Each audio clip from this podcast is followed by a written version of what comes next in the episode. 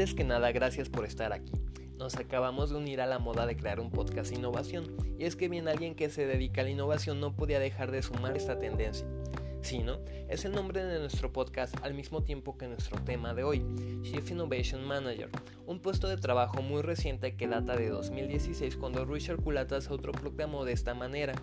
Decidimos hacer este episodio con esa temática porque, aunque hoy en día es muy difícil encontrar talento y especialistas en el sector de la innovación, también es igual de complejo encontrar ofertas laborales que comprendan la magnitud de lo que implica innovar.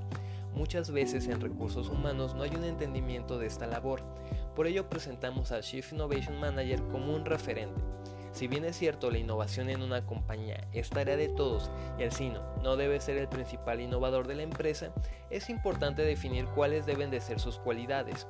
La mayoría del tiempo las empresas suelen otorgarle la función de innovación a otros líderes en la compañía y el criterio para elegir al, al favorito a menudo es poseer un perfil tecnológico. Lamento decepcionarles, pero además de la apretada agenda que impide que la empresa se vuelva ambidiestra, aquí las habilidades de gestión del cambio organizacional son muy valiosas.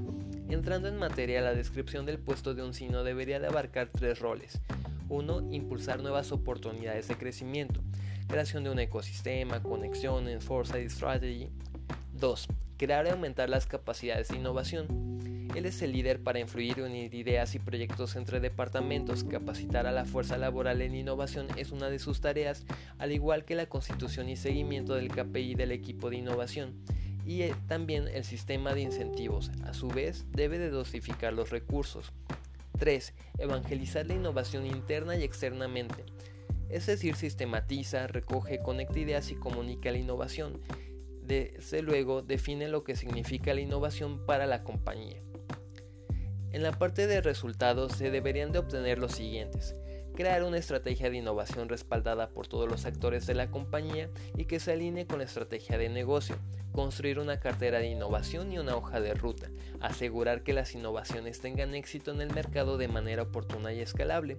Utilizar la innovación para diferenciarse en el mercado y construye relaciones a largo plazo con los clientes evangelizar la innovación para que la empresa sea vista como innovadora, visionaria y líder. También aprovecha los sistemas de apoyo, por ejemplo los fondos del gobierno. Dentro de las habilidades que debe poseer están la alta credibilidad, es decir, el liderazgo, la capacidad de ver y comunicar el futuro, la capacidad de impulsar ideas y acciones en torno a su visión, y por último, la capacidad de identificar y desarmar los anticuerpos de la innovación. En el próximo episodio hablaremos acerca de los perfiles de acuerdo a las necesidades y a la estructura y personalidad de tu empresa. Nos vemos en el siguiente episodio. Gracias.